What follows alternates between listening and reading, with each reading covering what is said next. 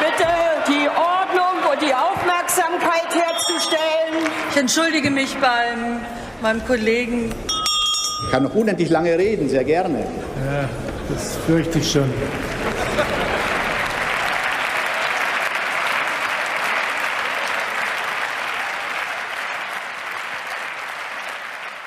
Schönen guten Tag, hier ist der Bundestalk, der Podcast aus dem taz Parlamentsbüro. Wir zeichnen krankheitsbedingt ausnahmsweise mit etwas Verspätung auf. Heute ist Montag, der 29. November, 12 Uhr. Und mit mir hier im Studio sind drei Kolleginnen und äh, ich stelle euch jetzt am besten mal selber vor. Ja, hallo, ich bin Malte Kreuzfeld. Ich kümmere mich bei der Taz normalerweise um Energie- und Klimapolitik und in der letzten Zeit auch viel um Corona-Zahlen. Stefan Reinecke, auch Taz Parlamentsbüro. Ich beschäftige mich vor allem mit der SPD.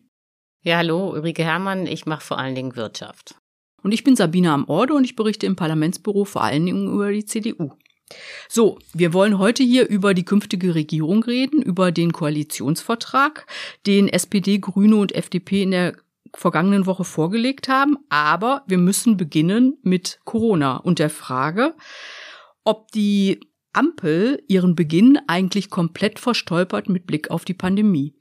Ja, ich fürchte, das muss man so sagen. Also verstolpern ist aus meiner Sicht noch eine sehr freundliche Umschreibung. Ich würde eher sagen, sie segeln gerade mit Karacho in den Abgrund. Das ist mehr als stolpern oder so. Ich finde viel stärker gleich zu Anfang scheitern und das Vertrauen von Leuten sozusagen verspielen kann man eigentlich nicht. Ich muss sagen, ich bin echt, echt schockiert über dieses abwiegelnde, zögerliche, schönrednerische, mit dem alle drei Ampelparteien in der letzten Woche mir wahnsinnig auf den Geist gehen.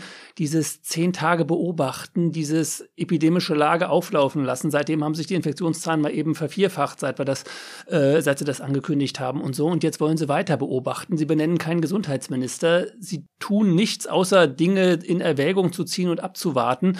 Und ich glaube, also mich macht es wahnsinnig und viele andere Leute auch, ist mein Eindruck. Darf ich mal eine ganz kurze Frage stellen? Was würdest du dir denn wünschen, konkret? Die wichtigste Maßnahme? Es wäre gut, wenn wir einen Gesundheitsminister schon mal hätten, der schon mal anfangen könnte, sich einzuarbeiten. Und es äh, muss auf jeden Fall in einigen Bundesländern, äh, wo die Zahlen jetzt so besonders hoch sind, allgemeine Lockdowns geben. Bundesweit, ob wir sie brauchen, weiß ich nicht, aber zumindest in, äh, in den Bundesländern Theoretisch würde ein sehr strenges 2G Plus wahrscheinlich auch lang, aber das ist eben nicht kontrollierbar und umsetzbar und deswegen, weil die Zeit drängt und wir nicht leider nicht länger abwarten können, ob es vielleicht auch irgendwie anders geht, ist zumindest in den Bundesländern, wo die äh, Intensivstationen jetzt schon überfüllt sind, äh, wird man um äh, Lockdown ähnliche Maßnahmen nicht rumkommen.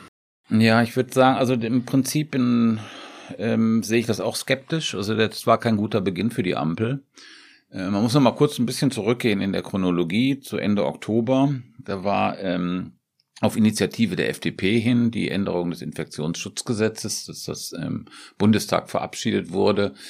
Das war die ähm, auf das Ende der epidemischen Notlage. Das war natürlich kommunikativ ein desaströses Signal äh, angesichts von steigenden Corona-Zahlen.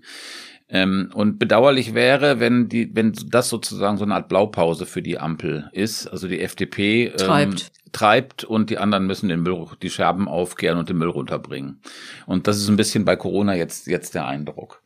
Und ähm, ich wäre aber jetzt so ein bisschen vorsichtig mit irgendwie Abgrund und äh, Ende, bevor es begonnen hat, so ein bisschen, wie du das angetextet hast gerade, Malte.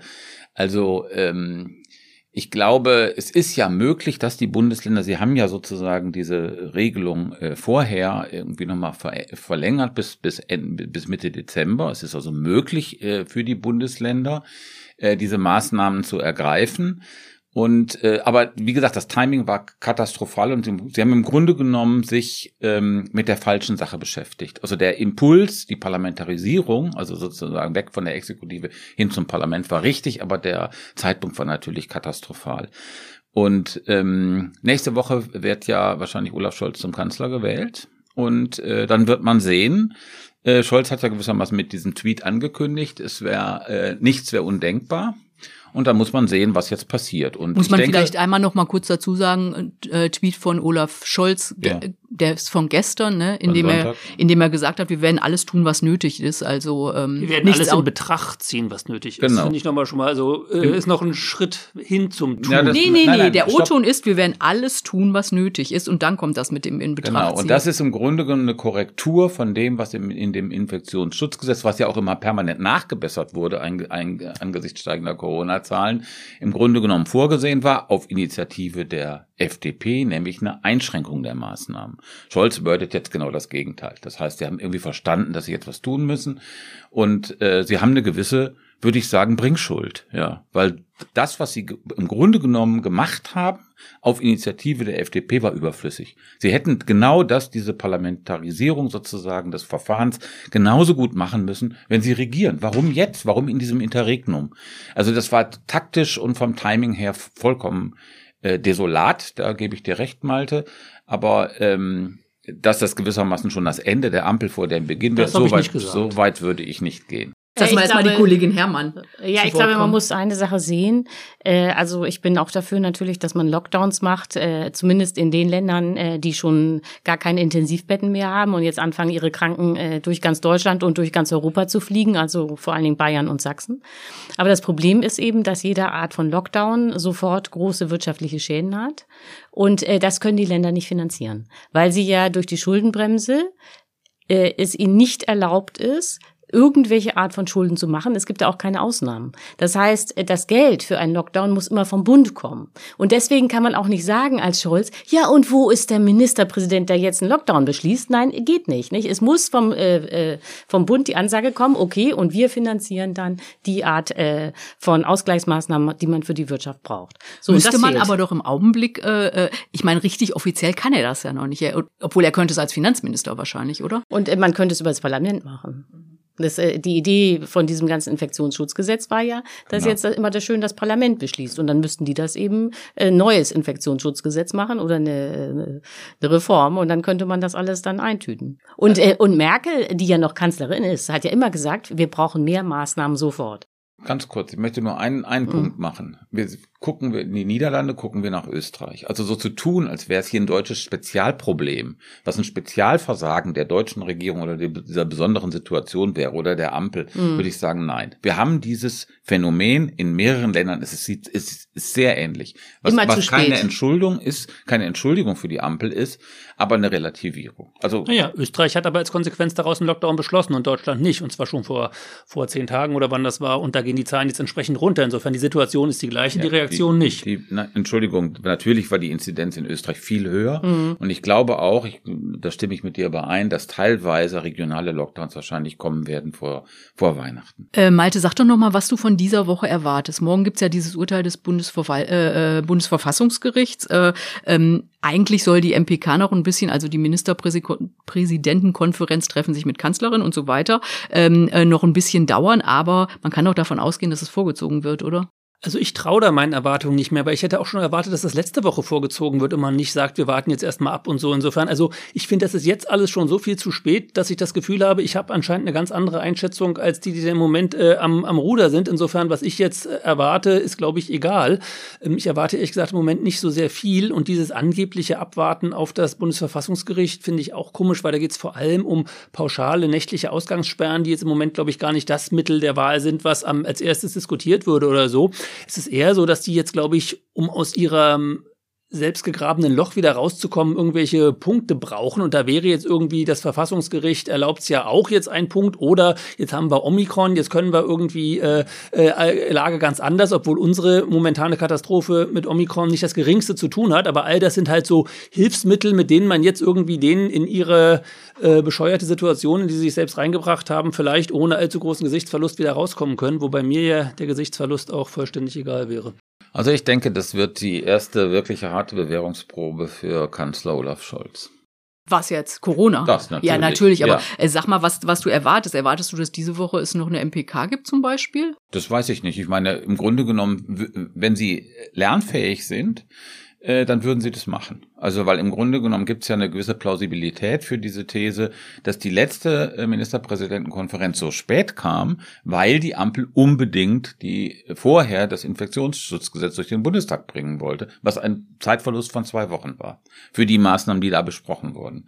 Also, wenn Sie das jetzt verstanden haben und äh, Schwesig äh, kann man auch so so interpretieren. Gestern bei Anne Will. Bei Anne Will und insgesamt sozusagen die die Meinungslage ist, dass das muss natürlich früher kommen, weil jetzt irgendwie doch doch alle verstanden haben, also Bayern, Sachsen, man muss sich einfach nur die Zahlen angucken, da muss man kein Abitur für haben, um zu verstehen, dass man jetzt handeln muss und dass das nichts mit Impfen zu tun hat, sondern dass man jetzt Kontaktbeschränkungen braucht. Ja, ich glaube auch, also weil ähm, die Bilder werden ja immer äh, schwieriger werden. Also äh, in den wirklich äh, desaströs getroffenen Gebieten, Bayern, Sachsen, werden weiter Leute auf die Intensivstationen drängen. Die muss man weiter ausfliegen. Wenn ich das richtig verstanden habe, äh, kann Nordrhein-Westfalen aber schon gar niemanden mehr aus Bayern aufnehmen, weil da die äh, Betten jetzt auch voll sind. Dann muss man die Leute nach Schleswig-Holstein fliegen. So viele Intensivbetten hat Schleswig-Holstein aber gar nicht. Das heißt, äh, man braucht das das eigentlich nur hochzurechnen, ab wann äh, alle Flüge in Deutschland nicht mit nichts mehr bringen, weil alle Betten voll sind. Und spätestens da äh, wird das der Regierung aber sowas von auf die Füße fallen, dass man das gar nicht versteht, dass sie dieses Risiko überhaupt eingehen.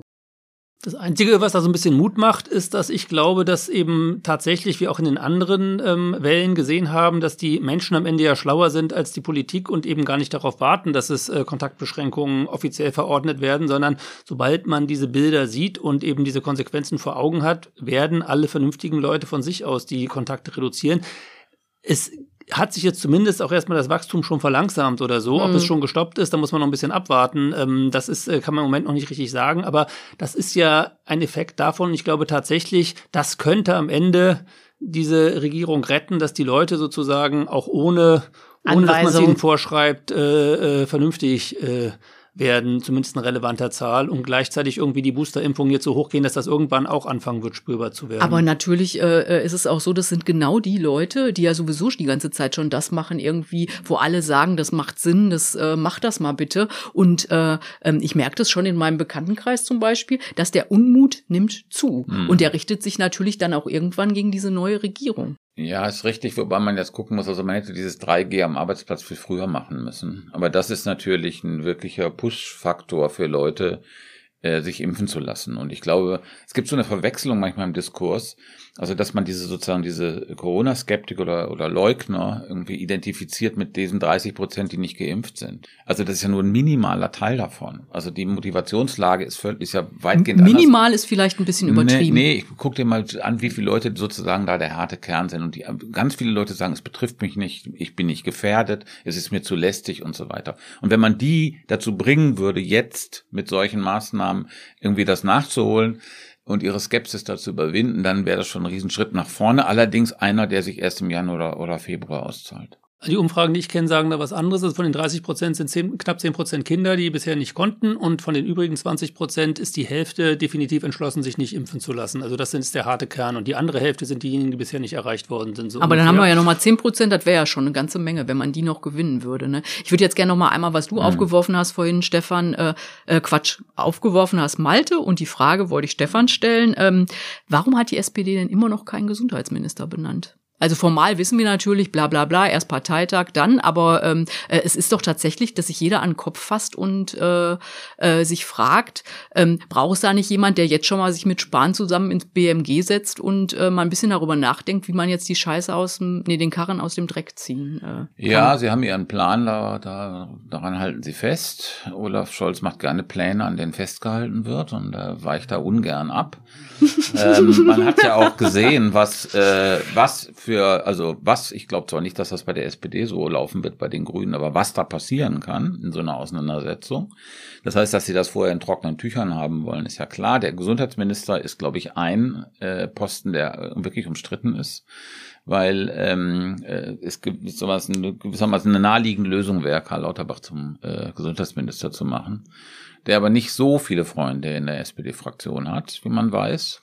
Ähm, und das ist eine etwas knifflige Frage, die sie offenbar noch nicht in der Lage waren zu entscheiden. Hoffentlich kommt nicht dasselbe Debakel wie am Ende bei den Grünen, aber gut. Äh, will noch jemand von euch was ganz dringend dazu sagen? Sonst äh, würde ich mal sagen, wir wenden uns mal dem Koalitionsvertrag in den einzelnen Bereichen zu. Ja, nicken, könnt, könnt ihr sie nicht äh, sehen, aber ich nehme das hier mal zur Kenntnis. Okay, mal, mal äh, vorneweg eine ähm, sehr grundsätzliche Frage. Findet ihr, das ist ein guter Vertrag? Ich finde, er ist besser, als äh, zu befürchten war, in vielerlei Hinsicht. Ähm, es gibt gesellschaftspolitisch eine Menge äh, ähm, äh, Fortschritte. Das ist gewissermaßen nicht der ganz große Wurf. Den kann es aber meiner Ansicht nach gesellschaftspolitisch auch so nicht geben. Es gibt ein paar wirklich gute, nach vorne weisende Punkte. Ähm, in der Migrationspolitik zum Beispiel, in der Familienpolitik, äh, Cannabis halte ich für einen wirklichen Punkt. Also alle sagen, nehmen es immer so ein bisschen lässig. Ja, Cannabis, hahaha. Ha, ha.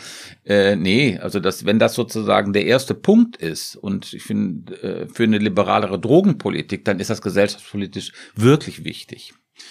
Ähm, die anderen Sachen, also der Hauptstreitpunkt war ja, das war ja auch in den Koalitionsverhandlungen deutlich, ging ums Finanzministerium und, und um die Finanzen. Und da würde ich sagen, ist äh, dieser äh, Lindner, ähm, äh, diese Lindner-Position, wir machen gar nichts, äh, im Grunde genommen aufgelöst, mehr oder weniger, zumindest Möglichkeit in, in, in Konjunktiv gesetzt worden. Und ähm, es gibt sozusagen eine Bewegung in Richtung Realität das ist sozusagen, äh, wenn man was Positives über diesen Koalitionsvertrag sagen will, dann ist das eine Anerkennung von dem, was hier fällig ist. Wenn man das ernst meint mit den, mit den äh, klimapolitischen Zielen, braucht man irgendwie auch eine Finanzierung. Und die der Möglichkeitsraum ist geschaffen in diesem Koalitionsvertrag. Ob was Lindner dann machen wird, who knows. Naja, ich glaube auch, dass der Koalitionsvertrag in gewisser Weise schon eine ein Epochenwandel ist, äh, einfach weil jetzt in wirklich jedem Kapitel kommt das Wort Klima vor. Es gab ja auch schon Leute, die haben gezählt, wie oft das Wort Klima vorkam und wie oft das Wort Deutschland und dann haben sie festgestellt, Klima ist öfters drin als Deutschland. Das ist in gewisser Weise, nee, aber das zeigt ja was. Mhm. Wäre mit der CDU nicht passiert. Ja, genau und ich, mhm. man wird hinter diese Art von Koalitionsvertrag niemals wieder zurückfallen können. Also auch alle anderen Koalitionsverträge in aller Zukunft werden diese Bedeutung des Klimas immer äh, haben. Äh, nur der Nachteil Nachteil ist, äh, dass beim Klima äh, viele Punkte eher als Ziel formuliert sind und nicht so sehr als Weg. Ähm, das äh, betrifft auch die Finanzen. Also es gibt Schattenhaushalte, die Bahn darf sich verschulden, mhm. diese Bundesagentur für Immobilienaufgaben darf sich verschulden, ob sich die KfW verschulden darf, also die staatliche Förderbank, das wird noch geprüft. Ähm, also dahinterher, man weiß nicht genau, wie viel Geld wo eingesetzt wird. Aber es gibt äh, zumindest äh, beim Thema Windkraft, und dann übergebe ich auch an Malte, denn der ist ja da eigentlich unser Experte, gibt es doch sehr konkrete Ziele, die man dann, glaube ich, auch nicht mehr hintergehen kann, wie zwei Prozent der Fläche werden für mhm. Windkraft freigeräumt. Äh, bis 2030 äh, will man erreichen, dass 80 Prozent des Stroms irgendwie aus erneuerbaren Energien äh, stammt. Es soll auch jedes Jahr äh, sozusagen so eine Art Monitoring äh, geben, also ein Bericht, wie weit man ist. Äh, das wird also nicht alles bis auf 2030 äh, weggeschoben. Also insofern denke ich, äh, dass es äh, schon ein völlig anderer Koalitionsvertrag ist, als man ihn bisher in Deutschland so kannte. Aber jetzt übergebe ich an Malte, der schon ganz unruhig aussieht. Nee, gar nicht. Also ich sehe das so ähnlich. Also ähm, das erinnert mich gerade alles ein bisschen an meinen letzten Bundestalk hier, wo es um Glasgow ging und die Frage, ob das jetzt ein Erfolg war. Das ist, die Antwort fällt so ein bisschen ähnlich aus. Kommt darauf an, woran man es misst. Ne? Misst mhm. man es an dem, was nötig wäre, dann ist es ein Misserfolg. Misst man es an dem, was bisher war oder was man erwartet hat, dann ist es ein Erfolg. Und deswegen kann man es immer sozusagen, äh, je nachdem, aus welchem, aus welcher Seite man da guckt, kann man so oder so sehen. Aber erstmal ist es deswegen ein Misserfolg aus meiner Sicht, weil die Ziele nicht verschärft worden sind. Also unsere CO2-Ziele, was wir bis 2030 und bis 2045 erreichen wollen, sind exakt die gleichen, wie sie vorher die GroKo hatte. Der große Unterschied ist, jetzt wird, nimmt man sie ernst und schlägt Maßnahmen und konkrete Unterziele vor, wie man sie erreichen will. Und das mhm. ist sozusagen wichtig. Und das langt nicht für den 1,5 Grad Pfad, das nee. langt aber mhm. für, für den 2 Grad Pfad wahrscheinlich schon. Und das ist ja auch schon mal sozusagen ein großer Fortschritt. Und ähm, insofern ähm, würde ich sagen, genau, also es ist ja, man kann es äh, ganz klar, ganz klassisch, ganz langweilig das halb voll oder halb leer sehen, aber erstmal ist es im Vergleich zu dem, was wir bisher hatten, ein Riesenfortschritt. Das muss man auf jeden Fall auch sehen. Aber Robert Habeck hat am Mittwoch bei der Vorstellung ja gesagt, damit sind wir auf dem 1,5 Grad Pfad und das ist falsch. Äh, viele Institute rechnen im Moment noch. Äh, ist ja auch immer die Frage zum 1,5 Grad Pfad, was Deutschlands fairer Anteil daran ist. Gibt es unterschiedliche Berechnungen, was für ein Anteil am weltweiten Budget uns zusteht, wie groß das überhaupt ist und so weiter. Das ist eine Frage, da gibt es keine ganz einfache, eindeutige Antwort drauf. Aber erstmal würde ich sagen, aus meiner Sicht relativ klar, Bisher waren wir es nicht und wir haben die CO2-Ziele nicht verschärft. Wieso sollten wir es jetzt auf einmal sein? Wir sind jetzt sozusagen realistischer auf dem Pfad, den wir vorher hatten. Den erreichen wir jetzt vielleicht, aber wir haben das Ziel nicht verschärft. Insofern wäre mir nicht wirklich klar, wieso, wie Herr Habeck drauf kommt, dass wir jetzt auf einem 1,5 Grad Pfad sind. Aber wir kommen ihm näher, weil wir jetzt zumindest das, was bisher beschlossen war, auch tatsächlich ernst nehmen wollen. Ja, du weißt das alles viel besser und genauer, Malte, aber ich glaube, wenn man so ein bisschen ähm, einen Schritt zurücktritt, dann sieht man, glaube ich, ein etwas anderes Bild, weil ähm, was in diesem Koalitionsvertrag äh, zumindest äh, anvisiert wird, ist dieser Umbau, dieser komplette Umbau der viertgrößten äh, Volkswirtschaft äh, ähm, global. Und zwar komplett auf erneuerbare Energien. Das ist ein, ein gigantisches Experiment. Und das ähm, gewissermaßen zu beschreiben und das zu tun, ist ein Unterschied ums Ganze. Und das, du, du weißt es, du, du weißt es ganz genau. Du weißt es ähm, ähm, mit mit Windkraft. Also und ich meine, ähm, ausschlaggebend wird sein, ob diese Regierung wirklich und ob Scholz, ich glaube, Scholz spielt da eine entscheidende Rolle bei, ob Scholz das wirklich durchzieht. Weil das bedeutet natürlich eine Menge von Konflikten. Und zwar regionalen und lokalen Konflikten. Zwei Prozent, das sagt man so, zwei Prozent Windkraft, na ja, gut, okay. Hm. Nee, das bedeutet wirklich harte Konflikte vor Ort. Ähm, und auch eine Nachsteuerung von dem, wie Windkraft irgendwie gebaut wird. Und das sind alles gigantische, also das klingt alles so banal, aber es sind gigantische Aufgaben in dem Moment, in dem man es wirklich tut. Und äh, ich glaube, das ist das Neue und das ist der entscheidende, ein entscheidender Punkt bei diesem Koalitionsvertrag und bei dieser Ampel, dass Sie jetzt in dem Stadium sind, von drüber reden zu machen. Ja, das wird natürlich auch für die ähm, äh, für die Grünen echte Herausforderung, mhm. ne? Weil ich meine, die müssen das ja vorantreiben und gleichzeitig sind die Leute, die wahrscheinlich vor Ort ähm, äh, auf die Barrikaden gehen wegen Naturschutz, Artenschutz, weiß der Geier, ähm, ja Grünklientel. Ja, jetzt muss man mal sagen, dass äh, äh, dafür, dass äh, Wirtschaftsminister, äh, der Wirtschaftsminister aber optimal sozusagen personell ausgewählt wurde, das ist ja Habeck, der ist ja zuständig auch für Energie, der wird diese ganzen Windräder platzieren und bauen müssen. Und er hat es ja in seiner Zeit als Umweltminister in Schleswig-Holstein geschafft, auch sehr viele Windräder dort aufzubauen. Ich weiß nicht, äh, ob alle aus dem Norden kommen und Schleswig-Holstein kennen. dass die ganze Nordseeküste ist voll und man kann nicht anders sagen als voll mit Windrädern. Das ist eine unfassbare Dichte. Und äh, das äh, wird man natürlich jetzt auch, äh, und das wird natürlich interessant, äh, im Schwarzwald oder auf der Schwäbischen Alb erreichen mhm. müssen. Denn wenn man die Windkarten von Deutschland anguckt, dann ist natürlich klar, mhm. die mei der meiste Wind ist an den Küsten und dann kommt direkt danach eine Art Windinsel in äh, Baden-Württemberg, sprich die Schwäbische Alb und der Schwarzwald. Und es ist ganz klar, man kann diese Ziele, die da formuliert sind im Koalitionsvertrag, nicht ohne Baden-Württemberg erreichen. Es geht nicht. Da regiert bekanntlich Kretschmann seit mehr, äh, seit bereits zehn Jahren, ein grüner Ministerpräsident. Bisher wurden dort keine Windräder errichtet. Hat natürlich Bayerns Söder immer total amüsiert. Er hat darüber immer Witze gemacht. Kretschmann hat immer gesagt, ja, das liegt ja nur daran, dass die Genehmigungsverfahren so lange dauern, dass hier ständig Naturschutzklagen sind. Ja, wir konnten auch gar nichts machen. Wir wollten ja, aber es ging nicht. So, und jetzt wird man sehen, mhm. was in Baden-Württemberg los ist, wenn dort ein Grüner regiert und ein grüner Wirtschaftsminister in Berlin. Und das ist natürlich zentral für die Glaubwürdigkeit der Grünen, dass man jetzt da auch in Baden-Württemberg äh, äh, Windräder äh, aufzieht. Aber ich bin mir irgendwie sicher, dass Habeck genau der richtige Mann da für diese Aufgabe ist. Unser Klimaexperte Malte, was sagst du denn zu diesen Theorien? äh, ja, das äh, äh, keine Einwände. Also das ist ähm, Das ist richtig. Ähm, diese Konflikte werden viel einfacher werden, weil die ganz eine entscheidende Sache, auf die sie sich geeinigt haben, ist, dass eben äh, erneuerbare Energien in Zukunft ähm, als öffentliches Interesse immer Vorrang ja. gegenüber anderen äh, Interessen wie äh, Artenschutz und was weiß ich genießen werden. Das ist für die äh, Artenschützer wahrscheinlich dann bitter, aber sozusagen für den, die die Verfahren wird das tatsächlich sehr beschleunigen. Also das war eine sehr wichtige Veränderung. Und dass die Kommunen immer beteiligt werden. Es steht ja auch drin, sogar Kommunen, die jetzt nicht beteiligt sind, also wo schon Windräder längst laufen mhm. und äh, sie haben nichts davon, die werden nachträglich auch beteiligt. Das ist absolut überfällig. Ja. Ja. Mhm. Ähm, genau, und das ist, das ist alles sinnvoll und das ist im Moment auch das Wichtigste. Insofern ist diese ganze Frage mit diesen 1,5 Grad, das entscheidet sich ja nicht alles in den nächsten drei Jahren. In den nächsten drei Jahren entscheidet sich, wie schnell kommen wir mit dem Ausbau der Erneuerbaren voran und das ist die Voraussetzung für alles andere, weil auch für die ähm, Elektrifizierung unserer ganzen Heizungen, für die Elektrifizierung unseres ganzen Verkehrssektors und so weiter, die entscheidende und auch für die Frage, wann können wir aus der Kohle aussteigen, das ist äh, in dem Moment, in dem wir genug erneuerbaren Strom haben, ist die Kohle weg, weil sie rechnet sich nicht mehr. Ne? Sie wird nur so lange noch am Netz sein, wie sie gebraucht wird. Und in dem Moment, in dem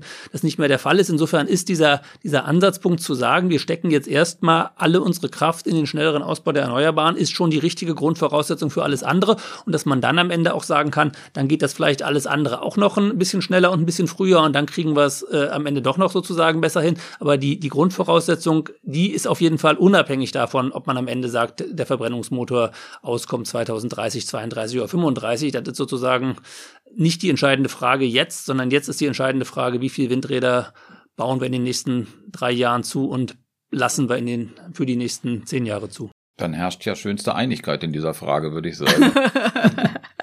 ähm, eine andere Frage. Die Grünen haben ja vorher ein bisschen Tamtam -Tam gemacht. Äh, äh, wir wollen ähm, ein Klimaministerium mit Vetorecht. Vetorecht gibt's jetzt natürlich nicht, sondern es gibt einen Klimacheck, den aber nicht das äh, ähm, äh, Klimaministerium überprüft, sondern jedes Ministerium für sich selbst. Ähm, schlecht verhandelt?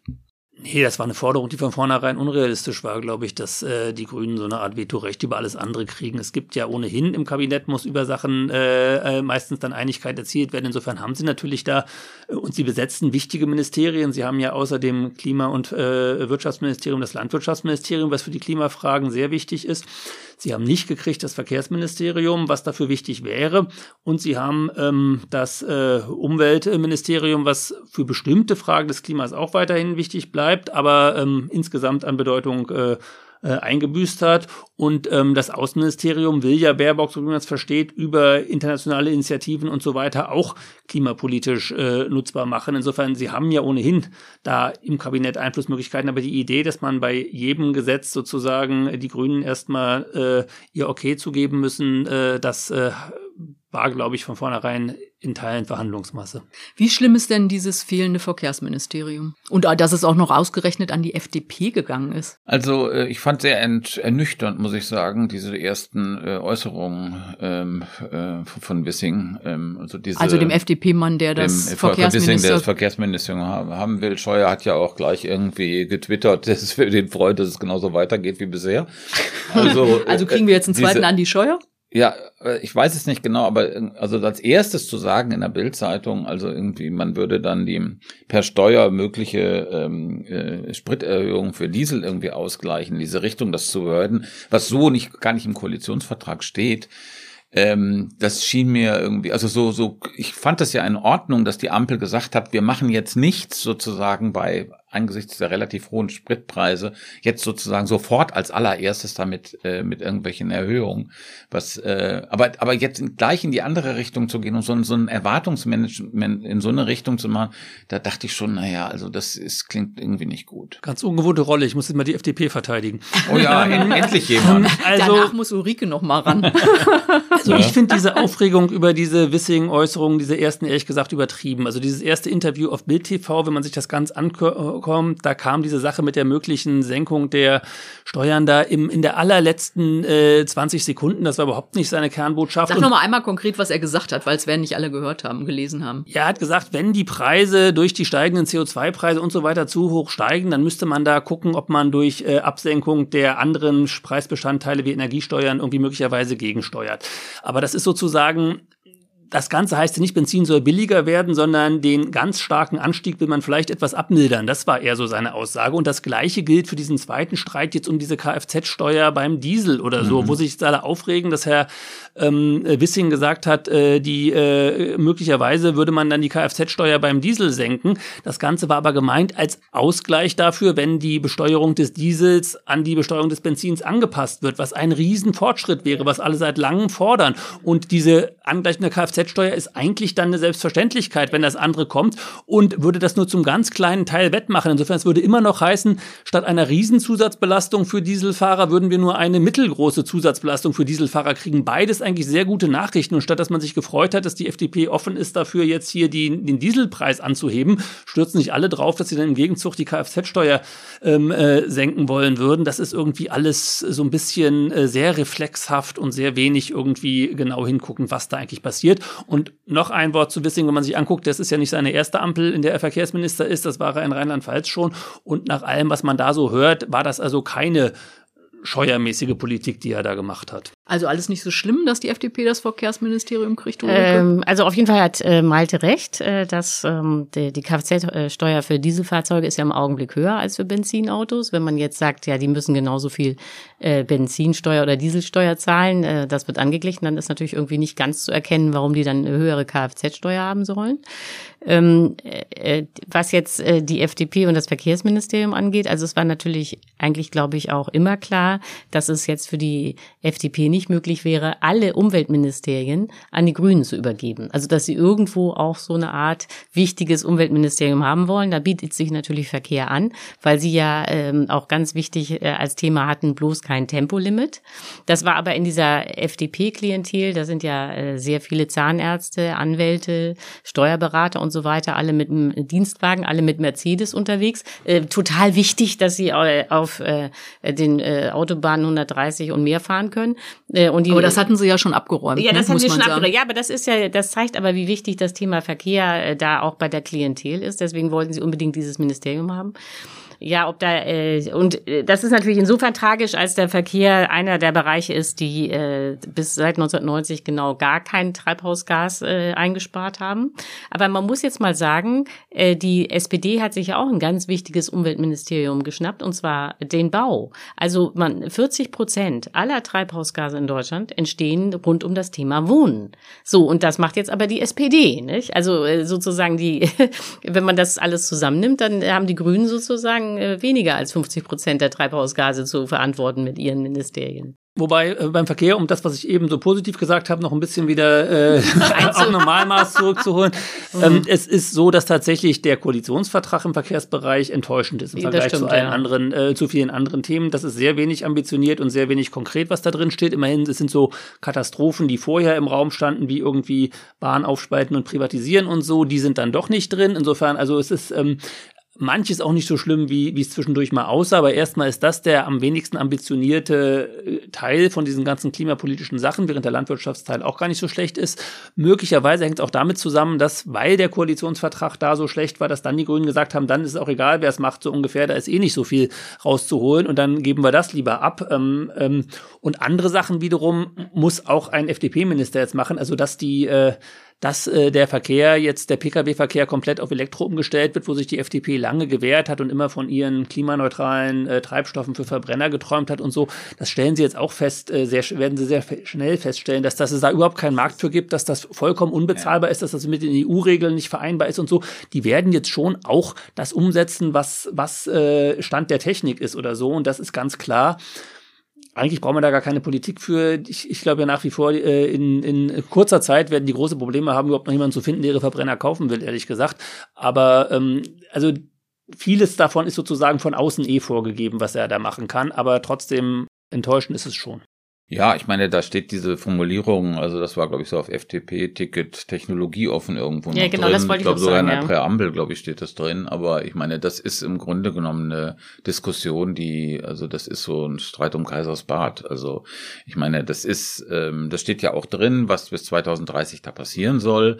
Und ich meine, im Grunde genommen ist das gewissermaßen die Mehrheitsmeinung der Industrie. Mhm. Ja, und auch die FDP wird irgendwann diese Fahne ganz einrollen mit dem Technologieoffen, weil es einfach klar ist, äh, dass die Autokonzerne verstanden haben, das ist der Markt der Zukunft und da müssen wir investieren. Und deswegen gibt's ja jetzt auch, also weil das ja im Grunde genommen, das ist ja keine moralische Entscheidung jetzt zu sagen, man macht diese komplette ähm, ähm Umsteuerung auf, auf Ökoenergie, sondern es ist im Grunde genommen, dass die Industrie sich fragt, was können wir in zehn Jahren hier überhaupt noch verkaufen für Produkte? Und das ist die Antwort darauf, ja.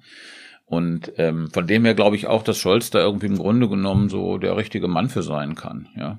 Also zusammen naja, also, mit der mit der Industrie im, im Hintergrund diesen Prozess managen, das ich denke, das ist was, was in sein Portfolio passt.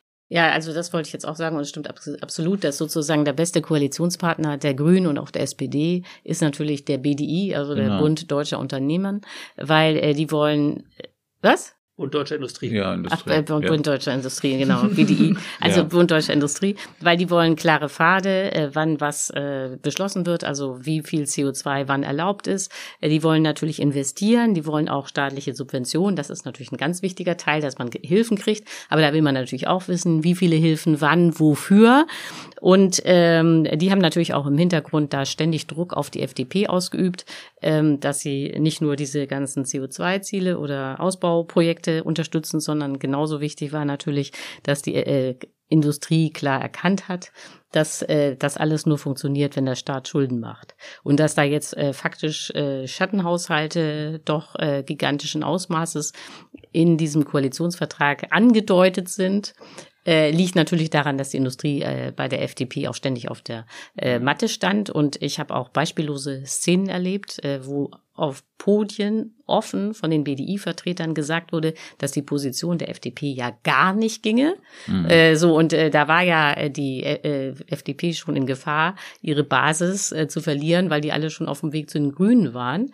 Und äh, Annalena Baerbock vor allen Dingen hat ja auch äh, Jahre ihres Lebens damit verbracht, äh, einen äh, Manager nach dem nächsten zu treffen.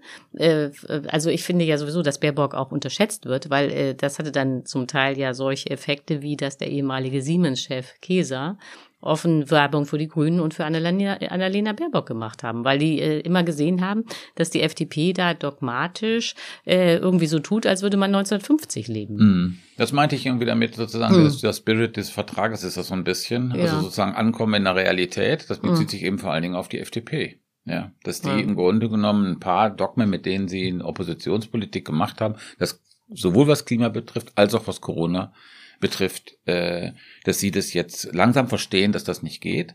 Und ich hoffe, dass sie nicht den Fehler machen von 2009. Da haben sie das nämlich nicht geschafft, diesen Wechsel von der Opposition in die Regierung, damals mit Schäuble und Merkel, da ging es um die Finanzkrise, andere Themen. Und Westerwelle. Da, mit, mit Westerwelle und spätrömische Dekadenz und im Grunde genommen als Außenminister ne, schon ein halbes Jahr lang irgendwie Hartz-IV-Empfänger beschimpfen. Also diese sozusagen Opposition in der Regierung weiterspielen. Also ich finde, es gibt Indizien, ja, dass die FDP begriffen hat, dass sie diesen Fehler von 2009 nicht wiederholen wird. Also das ist jetzt keine optimistische Prognose, sondern einfach das, wie Lindner, äh, du hast es ja darauf hingewiesen, äh, Ulrike, dass Lindner innerhalb dann doch von kurzer Zeit sein Wording in den Interviews völlig verändert hat. Ja. Also auch was Europa angeht, zum Beispiel, was seine Rolle oder Deutschlands Rolle, äh, ähm, er ist, spielt ja, hat eine Schlüsselrolle in der EU als Finanzminister. Also dass das alles so flexibler ja, gestaltet da, da sagt er jetzt, äh, Deutschland hätte die Rolle der dienenden Führung. Und das ja. ist eigentlich das, was äh, so je, ungefähr jeder Experte, der sich auskennt, genau findet. Ja, ganz genau. Also das da hatte er offenbar einen guten Berater. Ja. Aber ist es, ähm, äh, ich meine, es war ja im, im Vorfeld, als es diesen Streit gab, wer kriegt das Finanzministerium, Habeck äh, ähm, äh, oder Lindner, war ja, war ja auch irgendwie oder Argumente äh, Europa oder besonders die ähm, mhm. äh, die südlichen Staaten mhm. irgendwie total entsetzt. Auf keinen Fall, bitte, bitte, bitte äh, schickt uns nicht den Lindner. Äh? Ähm, wie, wie schätzt ihr das denn jetzt ein, dass Christian Lindner jetzt Finanzminister ist? Wie, wie, wie schlimm ist es? Der ist ja ein Enigma. Also ich, man versteht den irgendwie nicht. Er ist ein Rätsel. Also ich weiß nicht, hat er eine Strategie im Hinterkopf oder reagiert er immer nur auf irgendwelche Buzzwords oder ist er sozusagen nur ein reiner Taktiker? Ich würde, mein Eindruck bis jetzt ist, dass er vollkommen taktisch ist. Also relativ überzeugungsarm und taktisch. Und ähm, wie schnell er jetzt gewissermaßen umgeschwenkt ist in diesen beiden Schlüsselfragen, Finanzen und Corona, ja, für seine Verhältnisse schnell. Das ist ein Indiz nochmal dafür, dass er irgendwie das versteht. Ob er wirklich einen Kern hat, also ob er wirklich begreift sozusagen, was Ulrike gerade gesagt hat, die deutsche Rolle. Also nicht irgendwie sich irgendwie mit den skandinavischen Ländern und den Niederlande gegen den Süden verbünden. Ob das in einem Jahr so sein wird, keine Ahnung, ich weiß es nicht. Also ich würde dem Lindner immer misstrauen. Aber sozusagen das, was in den letzten drei Wochen passiert ist, irgendwie äh, hat mich überrascht in dieser Geschwindigkeit. Ja, also ich glaube schon, dass dieser massive Widerstand, der vor der Wahl gegen ihn aufgebaut wurde in den anderen europäischen Ländern, also zum Beispiel Macron oder so, die haben sich ja sehr deutlich geäußert, oder auch äh, der Nobelpreisträger Joseph Stiglitz dann in der Zeit, dass das sehr wichtig war, äh, weil Lindner äh, gesehen hat, also diese Nummer, ich bin im Finanzministerium und dann kann ich immer schön schwafeln ja. und das hat keine äh, weiteren Konsequenzen, äh, dass das so gar nicht laufen wird und dass das auch enorm rufschädigend sein kann, wenn man da nicht äh, funktioniert. Ähm, also und äh, natürlich hat sich auch, äh, sagen wir mal, die Gesamtlage geändert. Also äh, Schäuble war ja der schlechteste Finanzminister aller Zeiten, den Deutschland hatte aus meiner Sicht. Also der war noch schlechter als, äh, als Hans Eichel und der war auch schon eine Katastrophe. so und ähm, äh, so und aber Schäuble konnte sich das leisten, da immer äh, so den deutschen Besserwisser zu geben und knallhart schwäbische Hausfrau, knallhart neoliberale Rezepte. Ähm, äh, also in, äh, in Amerika, in Washington war man ja entsetzt über die Deutschen und auch ihre Ahnungslosigkeit, mit welcher Borniertheit da die Eurokrise Jahr um Jahr verlängert wurde, nur weil die Deutschen an völlig absurden theoretischen Konzepten festhielten. Und das ist aber nie auf Schäuble zurückgefallen. Äh, also in Deutschland dachten immer alle, der ist großartig. Aber äh, jetzt hat sich, glaube ich, diese neoliberale Dominanz äh, doch total gedreht. Die gibt es nicht mehr, auch vielleicht durch Corona, weil man ja nochmal gesehen hat, wie mächtig der Staat ist und wie viel man eigentlich auch machen kann als Staat, um Wirtschaftskrisen zu verhindern. Und deswegen kann, hat jetzt auch Lindner nicht mehr diesen Resonanzraum, den Schäuble als Finanzminister hatte. Ganz abgesehen davon, und das ist vielleicht ein Glück, hat er nicht das Standing.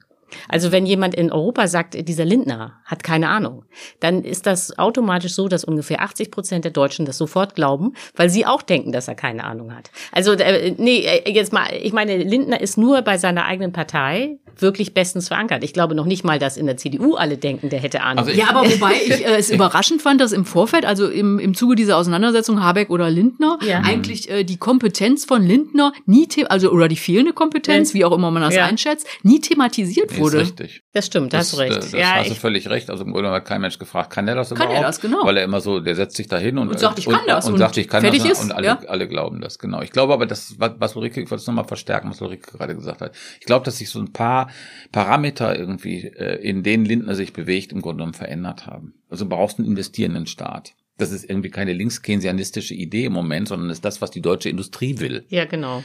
Ja, also das ist sozusagen der Hauptlobby-Ansprechpartner äh, der deutschen Industrie ist die FDP. Also das ist ihre Rolle, das ist ihre, ihre, ihre strategische Chance in dieser Ampel, ist diese Rolle, die vorher die Union gespielt hat, jetzt zu, zu übernehmen.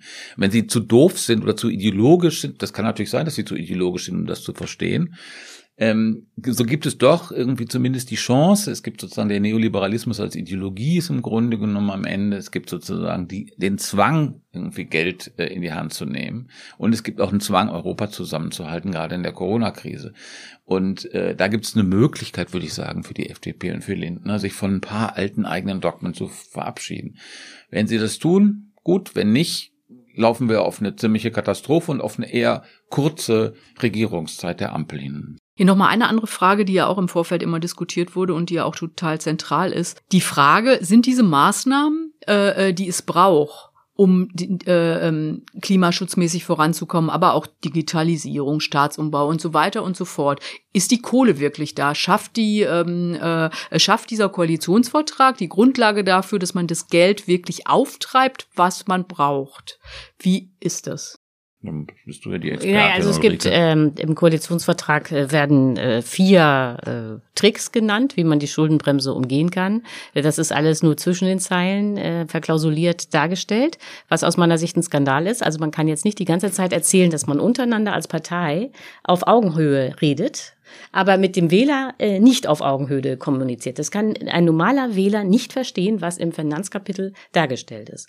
So, aber äh, um das mal zu übersetzen, was da jetzt drin steht, äh, das erste ist, äh, dass man ähm, die Tilgung der Corona-Kredite streckt. Nicht? Nach der Schuldenbremse ist es ja so, wenn der Staat äh, Darlehen aufnimmt, muss er die zurückzahlen.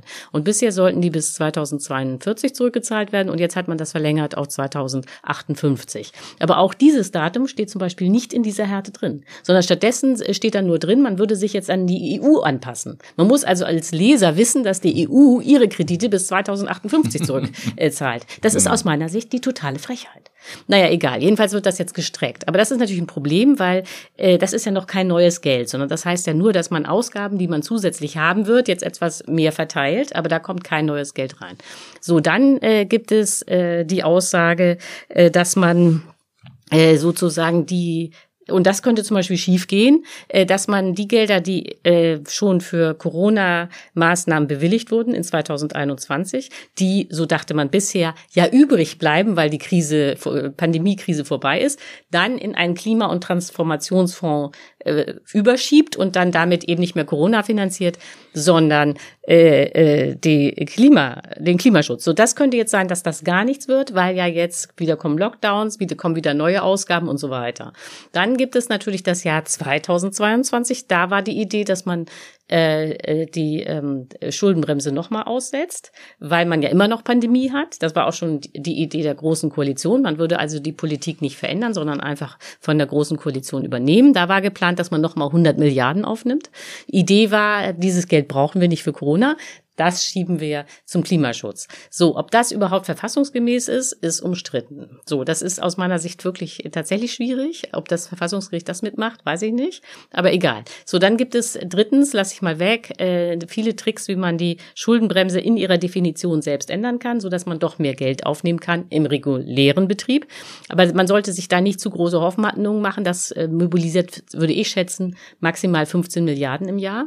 Und dann gibt es als letztes eben noch die Schatten Haushalte, dass man sagt, nicht der Bund nimmt die äh, Darlehen auf, sondern öffentliche Betriebe, also beispielsweise die Bahn oder eben für diese ganzen Sozialwohnungen, die gebaut werden sollen, 100.000 im Jahr, dann diese Bundesanstalt für Immobilienaufgaben oder äh, dann eben die KfW eventuell. So, aber äh, es gibt natürlich eine ganze Reihe von Finanzierungen in dem Koalitionsvertrag. Das sind keine Investitionen. Ich glaube, für Investitionen wird man immer Geld irgendwie mobilisieren. Lass mich einmal hm. noch mal kurz eine Zwischenfrage stellen, ja, wenn man da jetzt einen Strich drunter macht, äh, äh, weil das waren ja jetzt wahnsinnig viele Maßnahmen, hm. damit ja. wir das richtig verstehen. Ja. Ist die Kohle da oder ist sie nicht da? Äh, ja, das wollte ich jetzt gerade sagen, weil der, der äh, entscheidende Punkt ist, wenn du investierst, wirst du immer irgendwie Geld finden äh, weil man das über diese Schattenhaushalte laufen kann, lassen kann. Ganz schwierig, ganz schwierig sind laufende Ausgaben. Jetzt gibt es aber in dem äh, äh, in dem äh, Vertrag äh, eine ganze Menge Sachen über laufende Ausgaben. Das fängt damit an, äh, man will mehr Personal in den ganzen Behörden, die genehmigen. Dieses Personal kostet aber jedes äh, Jahr Geld. Man will die Grund, äh, Grundsicherung für Kinder hochsetzen. Man will, will BAföG reformieren. Das kostet auch Geld.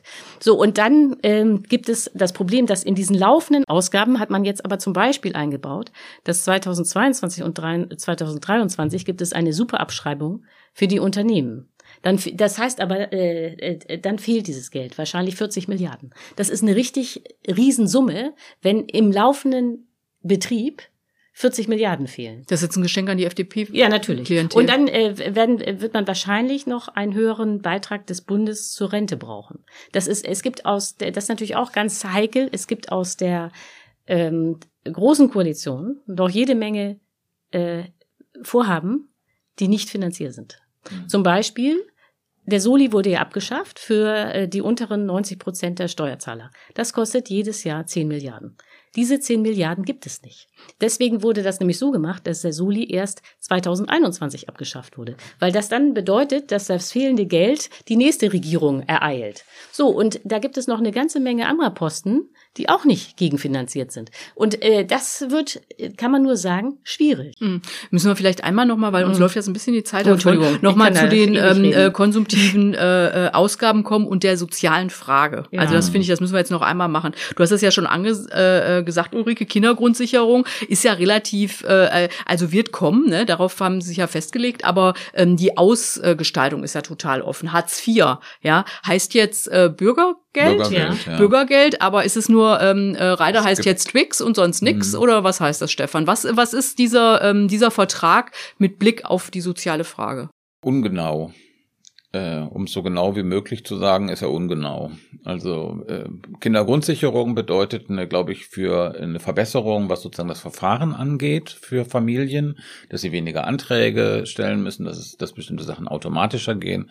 Es steht keine Zahl drin. Es, äh, es gibt auch keine, also ich kenne auch keine linken Sozialdemokraten, die jetzt eine Zahl fordern.